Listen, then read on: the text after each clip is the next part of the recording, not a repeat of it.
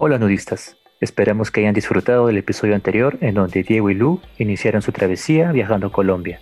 Si en caso te lo perdiste, no lo dejes pasar y acompáñanos esta cuarta temporada durante todos los episodios en su búsqueda por las mejores prácticas y juegos de seducción en el diseño de experiencias y hagamos que cada momento sea uno memorable.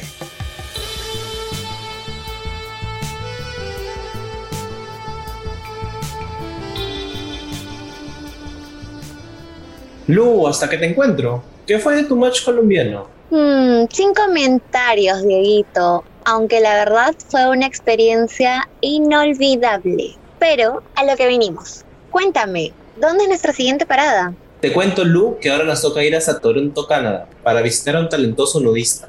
Sí, ya me acordé. Nuestro compatriota Eduardo Alarcón, quien actualmente es director Global Digital Design System en Scotiabank.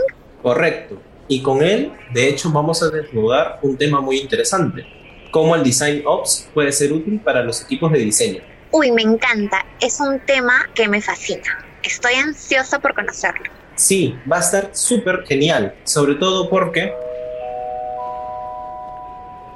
Última llamada para los pasajeros del vuelo EUX 0432 con destino a Toronto, Canadá. Por favor, embarquen por la puerta número 4.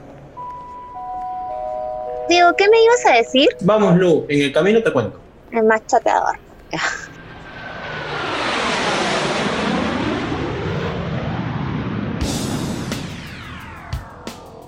Ladies and gentlemen, this is your captain speaking. We are just a few seconds to land in Toronto. The temperature is about 27 degrees. Thank you for traveling in the Worldwide, and we hope that you enjoy your stay. Uy, aquí sí que el calor está fuertísimo. Mucho más que en Colombia, ¿eh? Pero bueno, ¿y si vamos por unas latitas canadienses heladitas? Espera, ¿ese no es Eduardo? Si quieres le pido que te caliente. no, mentira. Vamos, Lu. Ya pues, Dieguito, vamos por unas heladitas que mi cuerpo lo necesita y lo pide. No seas malito. Hola Eduardo, estamos súper contentos de tenerte en este nuevo episodio. Te cuento que nosotros acabamos de llegar de Colombia y por allá estábamos en unos grados altísimos. Pero noto que aquí está incluso más caluroso, así que espero nos puedas llevar a conocer Toronto y refrescarnos en el camino. Estoy caliente, caliente. Hola Lu, hola Diego, ¿qué tal? ¿Cómo están? Pero al menos con cielo despejado, así que eso, eso cambia un poco las cosas. Y bueno, nuestros nudistas están muy ansiosos por conocer más de ti, así que me gustaría que nos puedas contar ¿Cómo fue esta aventura de mudarte a Canadá? Me imagino que debes extrañar Lima. Cuéntanos un poquito sobre eso, por favor. Sí, claro. Eh, bueno, tengo ya un poco más de dos años viviendo acá en Toronto. Me mudé por chamba, pero realmente retrocediendo un poco en el tiempo, era un momento en mi vida en donde sentía que había llegado un momento de mi carrera en donde creo que me faltaba como salir de mi zona de confort creo que había llegado un momento en donde todo lo sentía muy cómodo, muy fácil. Y en verdad, de alguna manera, empecé a conversar en ese momento con mi novia, oye, hay que evaluar qué queremos hacer luego también, ¿no? Este, como pareja. Y los dos coincidimos en que salir del país, no, no habíamos vivido nunca antes afuera, era una de las experiencias que queríamos. Em, y todo se dio, en verdad tuve mucha suerte que la chamba me, me dio esta oportunidad de venir para acá era un reto completamente nuevo, además. Este, era un espacio en el que nunca había estado, el de Design Systems, pero al mismo tiempo era como que todo siento que conectaba bien. Así que nada, nos mudamos, nos trajimos todo lo que teníamos en ese momento y desde ahí ha sido una experiencia maldita, o sea, en verdad ha sido mucho aprendizaje venir a liderar un equipo en un país distinto, con un idioma distinto, por más que lo hables. Es, muy distinto simplemente vivir en ese idioma y, la cultura y adaptarte y, como tratar de, salir adelante profesionalmente en un ámbito que es completamente desconocido y, en el cual estás muy posiblemente súper incómodo desde el comienzo, ¿no? Este, así que ha sido de verdad un montón de incomodidad, pero incomodidad como consciente, ¿no? Y, eso me, ha permitido como empezar a ver las cosas como de ángulos muy distintos, aprender cosas que creo nunca he podido aprender desde Lima, como siguiendo un poco con, con lo mismo. Y creo que es una experiencia que todos debemos tener en nuestra vida en algún momento, ¿no? Salir, mirar las cosas de otro lado y regresar con, como recargados. Claro, de hecho siempre es importante algunos cambios, ¿no? Y más o menos, ¿cuánto tiempo llevas por allá? Dos años y pico, un poquito más de dos años. ¿Y tienes algunas experiencias o anécdotas que te han pasado con algunos de choques culturales para que nos puedas compartir? Em, sí, eh, desde, cosas, desde cosas muy sencillas como San Valentín en, en, Lima, no sé si lo han vendido como el Día del Amor y la Amistad. Y este, me acuerdo del año pasado, antes de que sea toda esta de la pandemia, les digo que tengan un lindo San Valentín al equipo y todos me miran como palteados porque acá no es el Día de la Amistad, acá es el Día del Amor. Y me como que no, ah, no, disculpe, y no, falta. Pero son como cosas desde lo más pequeñito y divertido, gracioso, hasta cosas más, más distintas, ¿no? O sea, creo que en Lima estamos muy acostumbrados, buscamos llegar que la chamba, la gente con la que trabajamos en la chamba sea una extensión de nuestro grupo de amigos y es como que tenemos este espacio en donde de verdad nos sentimos súper cómodos y creamos juntos, etcétera, pero también nos vamos por unas chelas el jueves, el viernes y de repente también el sábado. Eso es muy distinto acá, es algo que al comienzo me chocó un poco descifrar cuál es la dinámica social. Creo que hay una división bien clara entre el ámbito profesional y el ámbito personal, ¿no? Y, además también el contexto de, bueno, ahora todo ha cambiado porque estamos todos en virtual y está lo mismo, pero este, el contexto de, de, que es una ciudad un poco más grande, hay gente que tiene que venir en carro a trabajar y, o en bus, el bus, el tren, el tren ya solo sale a cierta hora, entonces si quieres ir por una chela ya te tienes que regresar con Uber, son 70 dólares de ida y 70 de regreso. Entonces ya como que otros factores de ciudad como grande, entre comillas, empiezan a jugar ¿no? en contra de, de, las dinámicas sociales y, y, eso cambia un montón la forma en la que la gente interactúa finalmente, ¿no? Y cómo se crean relaciones. Así que sí me, me ha parecido bien interesante y tratar de entender el por qué y cuáles son los insights y tratar de mapearlo en mi cabeza solo para poder terminar de, de entender las dinámicas acá, que creo que nunca uno las termina de entender, pero al menos como estar un poquito más cerca, caminar más en esa dirección. Claro, y más o menos cómo son sus, sus momentos de, de reunas, como se hace acá en, Lima o en Perú, ¿no? O sea, ¿cómo estás logrando hacer este tipo de conexiones en esas relaciones laborales?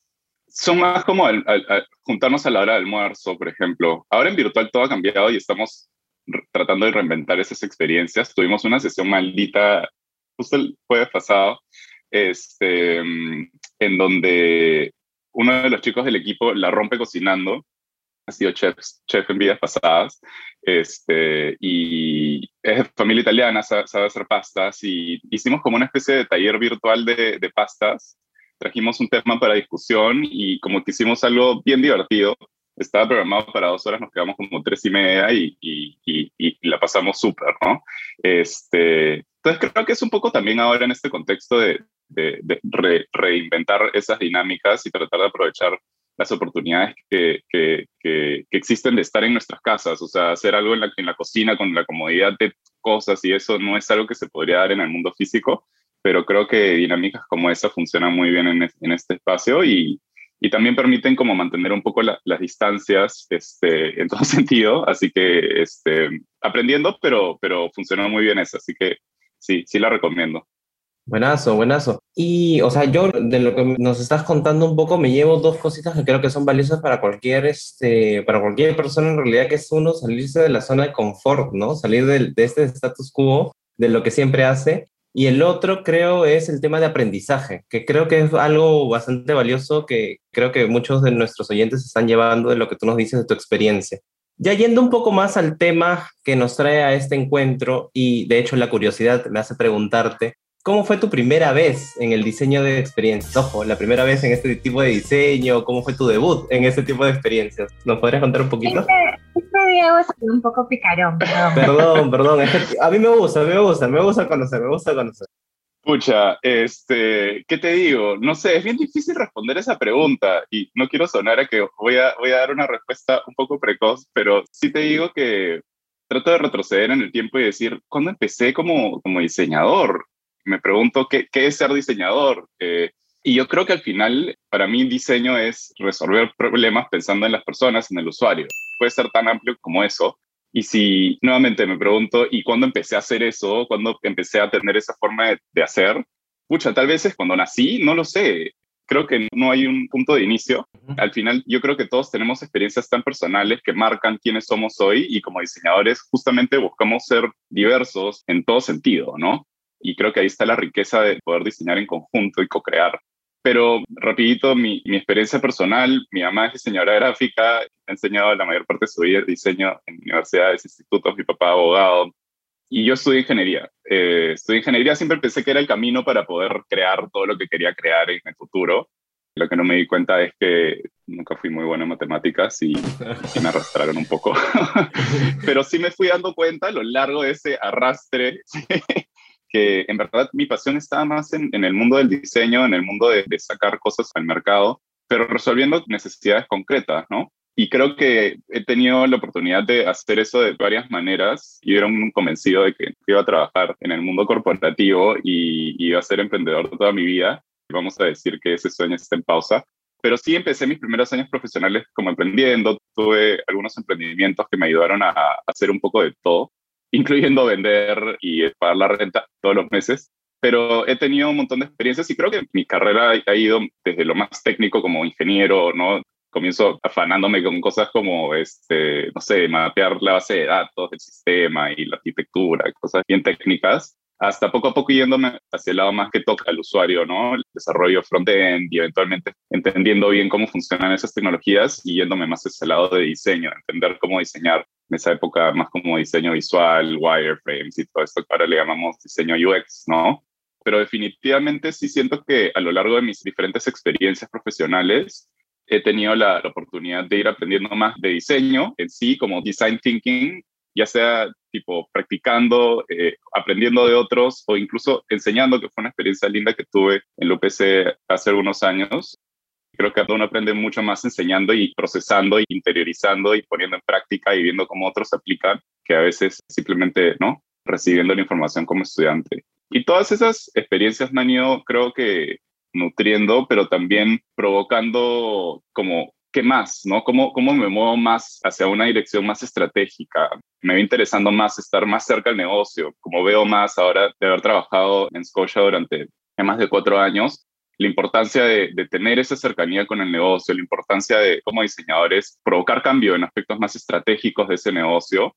Y un poco eso es lo que desde hace años tenía este bichito en la cabeza de, de estudiar una maestría y eso un poco que me convenció por empezar una maestría en Foresight Estratégico e Innovación, acá en OCAD, que es una universidad de diseño bastante buena.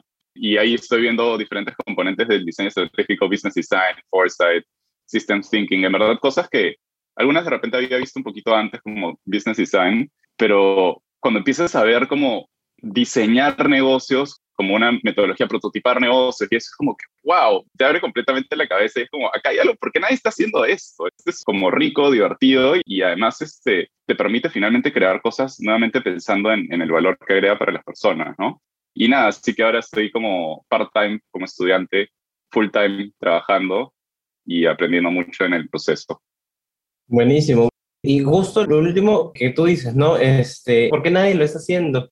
y entendiendo un poco en la cancha ya, hasta lo que tú has ido detectando últimamente, ¿cuáles son las diferencias entre los procesos de diseño entre Canadá y Perú? ¿Cuáles son estas diferencias que has visto en innovación, en UX, desde este perfil? Eh, inclusive, ¿por qué no? En el mismo tema que estamos tocando el día de hoy, que es Design Ops también, ¿no? Eh, lo primero que para mí sí fue como una, un aprendizaje muy rápido fue en Perú diseño tiene algunos años como tal. O sea, la práctica de diseño, de experiencia, no tiene muchos, verdad. Tal vez cinco, no lo sé, desde que las primeras personas que formalmente empezaron a practicar diseño en empresas no son tantos. Y una vez que vine acá me di cuenta que de verdad el, el, mercado es bastante más maduro en ese sentido, entonces tiene gente que tiene mucho más tiempo haciendo lo mismo o lo mismo evolucionado, lo que sea que eso es, y te encuentras con especialistas en ciertas ramas, pues ya no tienes solamente diseñadores de experiencia, ya tienes ramas más especializadas. El tema de accesibilidad me encanta que esté creciendo, pero en particular en Lima ha estado creciendo un montón. Acá, pucha, hay gente que tiene décadas haciendo eso, ¿no? Y la riqueza de poder aprender de esas personas es alucinante, o sea, tener conversaciones que te cuenten un poco, un día es como que simplemente, literal para mí es sentarme y que me cuenten la historia, porque a veces son historias de sí, porque esto pasó en tal década y esto, y, por eso evolucionó de esta manera, y es como, en verdad, te ayuda a entender un montón por qué se dan ciertas cosas o por qué han evolucionado de cierta manera, ¿no? Yo creo que esa es la diferencia más grande que he visto, tener gente que tiene más años haciendo ciertas cosas, pero más allá de eso, también al final para mí era el hecho de venir a un país distinto y con un equipo, acá diseño, en es un equipo bastante grande, ahora son como 170 personas, en toda Latinoamérica sumados son más de 250 me parece, es un montón de gente en, total, pero en particular hay prácticas bien especializadas, como por ejemplo el equipo de Foresight, es un equipo que ve cosas como pensando de acá a 10 años, o sea, qué problemáticas se van a dar de acá a 10 años. Y cosas como esas son como, wow, esto es un lujo, o sea, e, eso es algo que todavía está muy lejos.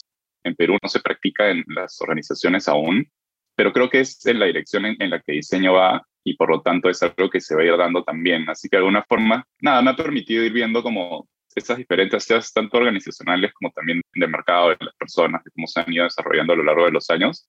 Pero al final, lo chévere es que al final todos somos personas trabajando con personas y las herramientas al final son secundarias, ¿no? Lo importante es siempre tener ese hambre de aprender más, practicando cosas nuevas y saliendo de lo que hacemos en el día a día para ir caminando en nuevas direcciones.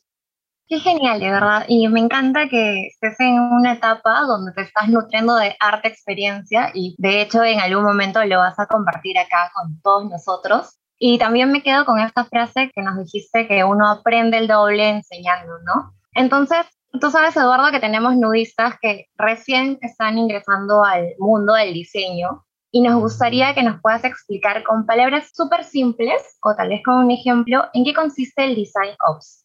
A ver, es un término que está un poco de moda, creo, y de pronto se empieza a escuchar más y más en los últimos tiempos.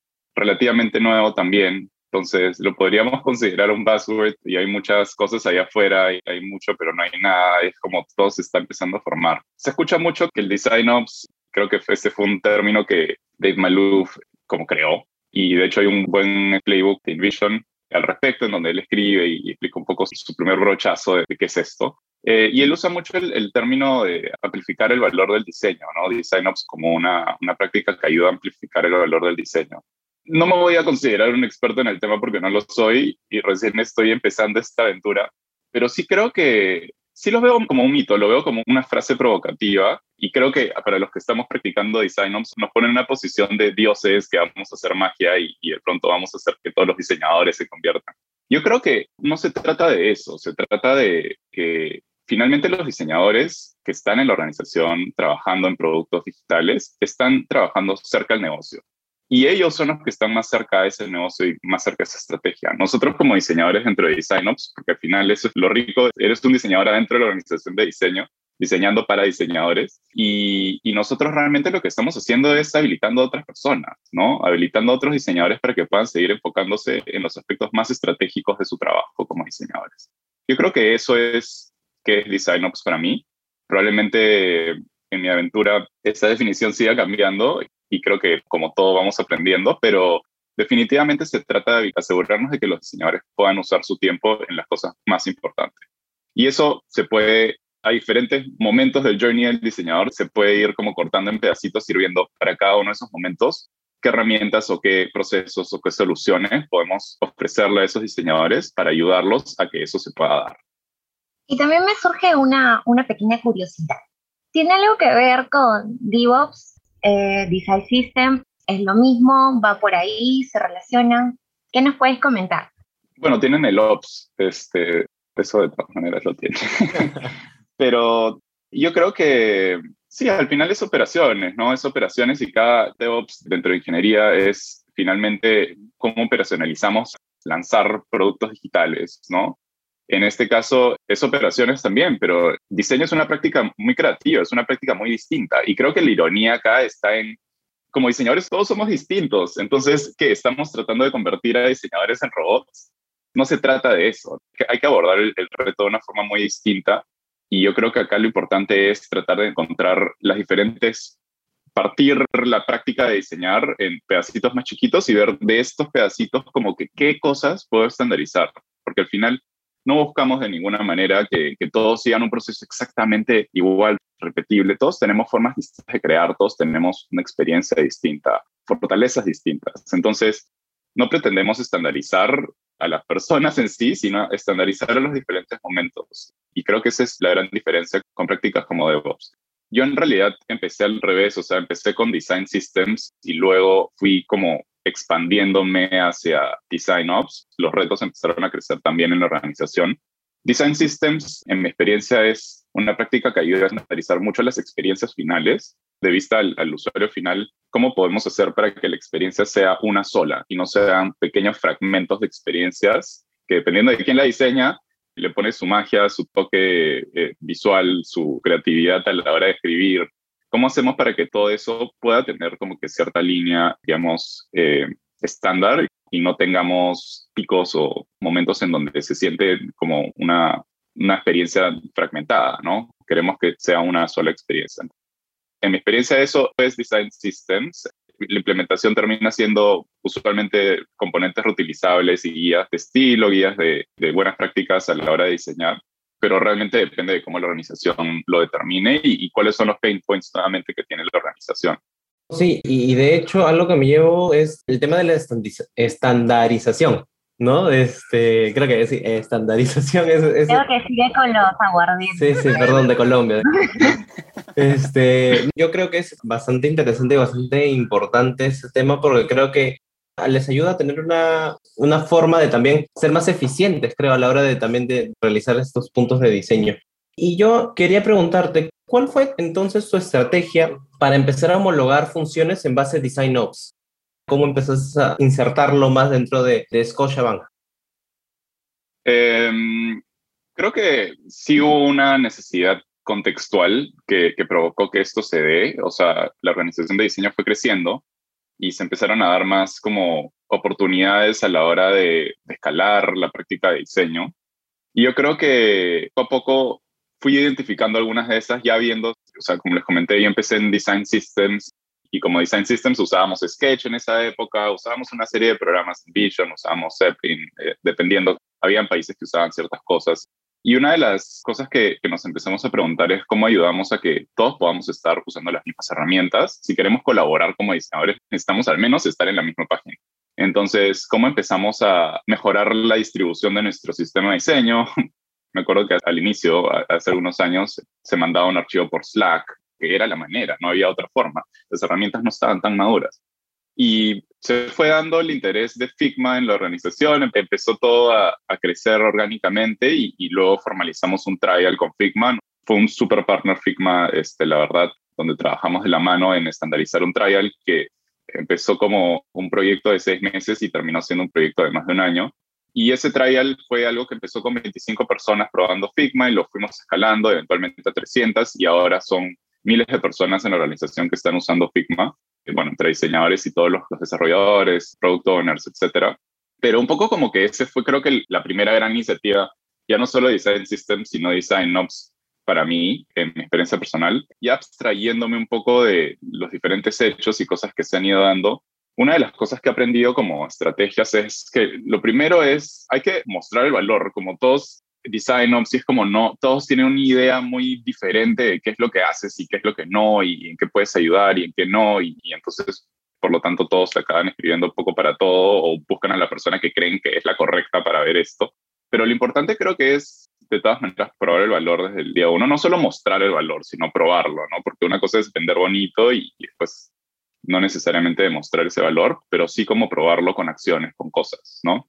Y me parece que ahí, como diseñadores, tendemos a empezar investigando un poco, como conociendo cuáles son esas necesidades, esos pain points. En nuestro caso no fue distinto, simplemente empezamos a hablar con gente, ¿no? De diferentes partes de la organización, sobre todo diseñadores, pero diferentes niveles en diferentes países, empezar a cruzar un poco qué cosas se están repitiendo, empezar a identificar cuáles son esos pain points mayores y empezar a ver qué cosas son como iniciativas más estratégicas que queremos hacer cosas que queremos lograr en el mediano a largo plazo, pero también cosas que son más como quick wins, cosas que van a requerir de poco esfuerzo y van a tener bastante impacto. Y de esa manera hemos empezado a como identificar las iniciativas, empezado a trabajar en cómo agregarle valor a la organización con pequeños experimentos. Al final es como vamos probando cositas y vamos viendo qué pega, qué funciona, qué no funciona, qué feedback obtenemos, etcétera, ¿no? Entonces lo primero es empezar a, a probar el valor Lo segundo es buscar aliados. Yo creo que todo nuevo reto, si no tenemos aliados, estamos solos y si estamos solos no vamos a llegar muy lejos. Y, lo rico es que como que he conectado dos lados de mi cabeza, supongo, en este proceso, que es nosotros somos diseñadores trabajando con diseñadores y para diseñadores. Entonces nuestro usuario es un diseñador muchas veces. Y lo chévere es que al hacer investigación con usuarios, diseñadores, estamos no solamente investigando con ellos, sino que también terminan ellos siendo nuestra audiencia. Es decir, co-crear es más fácil, ¿no? Si podemos co-crear desde temprano, mejor. Buscar aliados ya no es solamente buscar aliados, sino involucrarlos desde temprano. Todo lo que hacemos con el usuario final a la hora de diseñar productos, pero la capacidad de poder tener a tu usuario adentro de la misma organización te da una ventaja competitiva y yo creo que eso es algo que hay que aprovechar, ¿no? No solo usuarios, sino stakeholders y poder tener a la gente como cerca alineada y, y siempre dándote su feedback. Y lo tercero es siempre estar educando, siempre estar buscando integrar los procesos a procesos más grandes de la organización, ¿no? De qué manera esto que estamos haciendo se integra a algo más grande. Siempre mirar ese big picture para ver de qué manera podemos hacer que nuestro trabajo esté, esté engranado al resto de procesos, ¿no? Siendo operaciones termina al final siendo importante que, que los procesos estén interconectados y que todo funcione de, de manera natural. Genial. Y, y, un poco para profundizar en el tema, Eduardo, me gustaría saber cómo te gusta. ¿Te gusta un poco más rápido? ¿Te gusta un poco más lento? ¿Cuándo no lo, ¿cuándo no lo preguntando esas cosas de rápido o lento? Siempre, ¿no? Estamos hablando, obviamente me refiero, Eduardo, a la experimentación. ¿Cómo te gusta implementarla? ¿Un poco más rápido, un poco más lento, por favor? Tranquilos.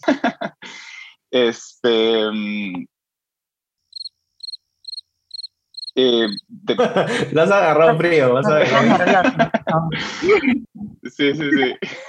Perdón, perdón, te puso rojito. No, no. Em, no, yo creo que es importante, por lo menos en, en, mi experiencia en Design Systems y en Design Ops hasta ahora, hacer pequeños experimentos, ¿no? Eh, que muchas veces son experimentos más rápidos, pero sí hay cosas que a nivel más estratégico van a tomar más tiempo. Yo creo que las cosas más a nivel táctico de ejecución van a ser pequeñas cosas que uno puede ir probando y viendo. Herramientas como Figma nuevamente te dan mucha información. La data es muy importante y como diseñadores necesitamos tener una buena fuente de información para poder tomar decisiones informadas pero justamente no, no siempre en, el, aspecto estratégico vamos a poder hacer experimentos rápidos. Ahí creo que hay que tomarnos un poco más de tiempo, armar bien los partnerships para ver con quién queremos armar el experimento, ¿no? Y de esa manera poder este, ir probando cosas más en un mediano plazo. Pero lo importante creo que es siempre tener claro cuáles son los KPIs que estamos tratando de, de qué, estamos midiendo y cómo, ¿no? Eh, es bien importante determinar metas y determinar cómo vamos a medir esas metas. Yo creo que eso es lo que nos ayuda a determinar finalmente cuáles son los experimentos y, si el experimento es exitoso o no. Bravazo, esta parte de, de, los KPIs, de los indicadores y de las metas, ¿no? Que creo que al último también justamente acompañan a este valor que has estado comentándonos ya desde hace unos momentos, el valor y cómo es que estas metas van, a través de los experimentos, van otorgando valor exactamente, ¿no? Creo que es bastante importante ver eso. Y a mí me salta una curiosidad, ¿ya? Porque yo me imagino Scotiabank es una empresón, para no decir una organización gigante. Pero ¿qué necesita una organización para empezar a implementar Design Ops o Design Systems? Em, necesita, para empezar, o sea, sí es importante, creo que tener el mindset, independientemente del tamaño de empresa que seas, ¿no? el mindset de siempre pensar en el diseño como una práctica que idealmente va a escalar y, va a ir creciendo y por lo tanto vas a ir teniendo más gente y eventualmente es necesario tener ciertas prácticas que ayuden a que todas esas personas puedan trabajar de forma colaborativa y que puedan crear valor en conjunto, ¿no? Pero usualmente Design Ops se da en organizaciones un poco más grandes, medianas grandes, porque en equipos de diseño pequeños, no sé si necesariamente necesitas tener una sola persona que vea Design Ops full time. Yo creo que nuevamente lo puedes ver como un mindset, es como ok, pensemos en Design Ops como esta práctica que habilita, pero pensemos en cómo diferentes personas, incluso si somos un equipo más pequeño, mediano, cómo podemos repartir esas diferentes tareas, entre comillas, de Design Ops eh, para que las diferentes personas del equipo las puedan tomar, ¿no? Por dar algunos ejemplos concretos. Vamos a decir que hemos identificado que tenemos un problema de onboarding onboarding es algo súper importante porque si no empezamos con el pie derecho en la empresa, o sea, si la persona no empieza con el pie derecho, probablemente le va a costar más navegar, etcétera. sobre todo en estos tiempos virtuales, digamos que onboarding es una de las cosas que hemos identificado. Si hay alguien que puede tomar como el facilitar un programa de onboarding dentro del equipo, fabuloso, no tiene que ser nuevamente un equipo dedicado a ver esto, ¿no? Pero sí al menos alguien que pueda, nuevamente aplicando las prácticas que usamos en nuestro día a día como diseñadores, definir cuál es el journey de la persona cuando ingresa, cuáles son los puntos de contacto, qué cosas queremos obtener de este programa, cuál es la información importante que hay que transmitirle a la persona, etc. Así que ese es un ejemplo. Y, luego de herramientas. Hay gente siempre más como que geeky en ese sentido, y me incluyo, este, que, que nos gustan ¿no? jugar con juguetes nuevos, las herramientas que hay de nuevo, probar, ver qué, qué cosa puede agregar valor. Si hay alguien en el equipo que se interesa más de esas cosas, ¿por qué no nuevamente encargar a esa persona de, de estas tareas? ¿no? Y así ir como que un poco repartiendo cuáles son los principales pain points, igual con design systems. Al final, siempre hay alguien que muestra más interés en mover esto de los design systems. Y ahí, este, como líderes de diseño, creo que es importante empezar a identificar quiénes son estas personas de nuestro equipo que pueden ir viendo diferentes cosas de, dentro del ámbito del design ops y empoderándolos, ¿no? Dándoles el espacio para que puedan ser exitosos en ese ámbito y, poco a poco van a ir creciendo por sí solos, ¿no? No es algo que hay que invertir un millón de plata, de dólares, de lo que sea, en crear este equipo gigante, porque ese no es el punto. El punto es que cuando la organización ha crecido tanto, eventualmente seguro que esas personas que veían esas cosas independientes, si es que es necesario, se traen a un equipo como centralizado dentro de diseño y ya las cosas van evolucionando de forma más, más, más gradual, ¿no? Este, pero, pero mi experiencia es como el contexto determina mucho las necesidades y de acuerdo a eso hay que ir viendo cómo nos adaptamos. Pero creo que es loco porque durante diferentes momentos de mi carrera siento que es como llevo estos momentos de crisis de identidad en donde estudio ingeniería, he hecho diseño, he sido product manager, he como que he hecho diferentes cosas en mi vida, pero es como, llega un momento que es como que, ¿cómo me defino? No sé, o sea, ¿qué, soy? ¿Ingeniero? ¿Diseñador? Product manager y como ahora estoy en Design Ops, es como, nuevamente, ¿cuál es mi, mi rol más allá de, de, de, sacar adelante iniciativas? Creo que me estoy reconectando con mi yo emprendedor, porque al final se trata un poco de eso, ¿no? De emprender adentro de la organización, como que empezar a ver cosas que pueden agregar valor para la misma comunidad de diseño dentro de la organización y, y es un poco de traer diferentes skills independientemente de las etiquetas que tendemos a usar bastante, eh, es como personas con diversos skills que pueden agregar valor a diversos ámbitos, ¿no? Eduardo, este episodio estoy segura que va a ser de mucha utilidad para todos nuestros nudistas. Y ha llegado un momento en que a mí me encanta porque podemos pasarle la voz a todos ellos para que puedan coger un lápiz o con el celular, apuntar y nos puedas recomendar algunos recursos, libros, links, lo que tú quieras para poder sumergirnos un poco más en este mundo. Por supuesto, tal vez no voy a referir a cosas concretas, pero sí algunas en particular que, he visto que son muy importantes y que todos los diseñadores tenemos que seguir desarrollando. La primera es storytelling. Creo que es clave poder seguir desarrollando nuestro storytelling. Tenemos que poder conectar no solo nuestros usuarios, sino nuestros stakeholders. Y eso es algo que hay que practicar, ¿no?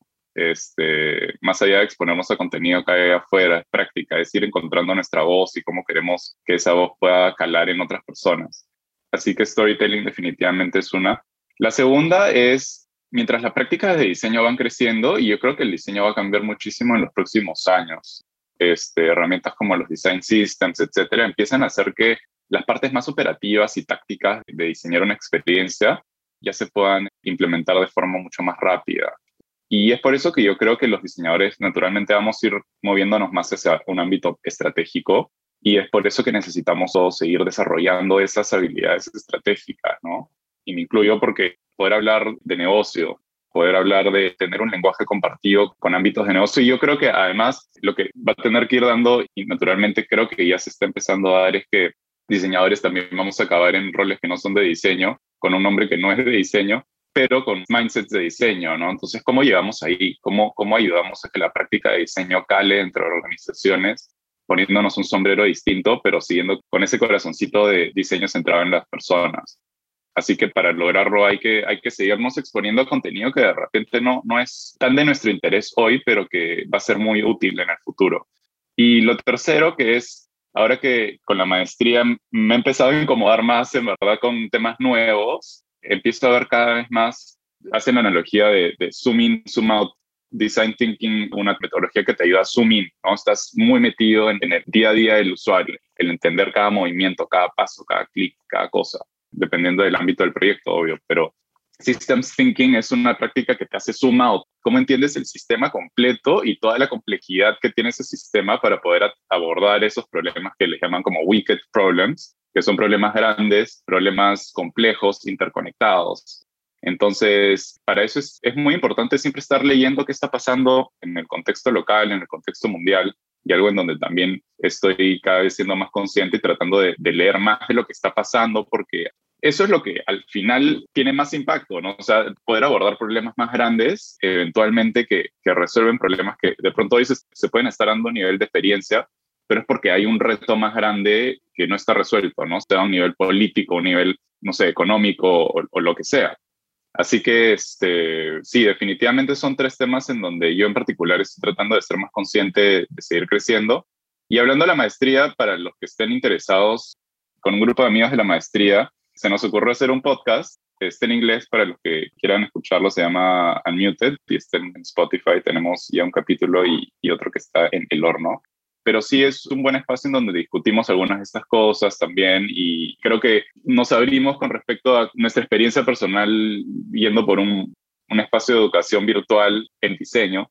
Este, así que para los que estén interesados en seguir explorando estos espacios, este, creo que ahí es un buen espacio de discusión Así que los invito a todos. Eduardo, muchísimas gracias, muchísimas gracias por ser parte de esta temporada. Este, de hecho, eh, no, nos sirve un montón todo lo que nos has dicho, creo que a los oyentes también como para seguir aplicándolos acá a nuestro rinconcito en Latinoamérica y por qué no acá en el Perú sobre todo, para seguir haciendo este, otras cosas distintas y alucinantes, ¿no? Desde lo que es los puntos de diseño de experiencias. Muchísimas gracias por tu tiempo, por el conocimiento que nos has dado, que a mí me ha encantado y me ha hecho ser curioso la curiosidad, ¿no? Ahí es parte de, creo que, del diseñador, entonces a mí me encanta porque creo que nos vamos a poder sumergir mucho en estos temas de Design Ops, Design System. Súper, muchas gracias Diego, muchas gracias Lu, en verdad súper, súper agradecido por la invitación y felicidades por el podcast, la verdad, la están rompiendo, así que muchas gracias por esto. Genial, Eduardo, bueno, a mí me han quedado unas cosillas pendientes, pero igual, ¿dónde se pueden desnudar? ¿Cómo? ¿Cómo? Perdón, Se pasó. ¿Dónde te podemos encontrar, Eduardo? Tenemos muchos nudistas que seguramente te quieran escribir, tienen dudas, quieren conocer un poquito más sobre ti, tus proyectos, pero, perdón, ¿dónde te podemos encontrar? Por supuesto. Bueno, en Instagram, de todas maneras, me encuentran como Alarcón, en, en Twitter como Alarcón. Disculpen por la inconsistencia. no fue fácil encontrar el mismo usuario. Y en LinkedIn, como siempre, este, para los que quieran conectar por ahí también, feliz de mantener la, la conversación. Buenísimo, muchas gracias Eduardo, muchas gracias nudistas esta vez por escucharnos y bueno, recuerden que si tienen más ganas de jugar, pueden encontrarnos en Instagram como arroba desnudando el UX también, en LinkedIn y Clubhouse como desnudando el UX. Muchas gracias a todos y bueno, creo que ahora podemos meternos un duchazo justo y necesario para este calorcito que me dejó empapada. Nos vemos nudistas. Chao, chao.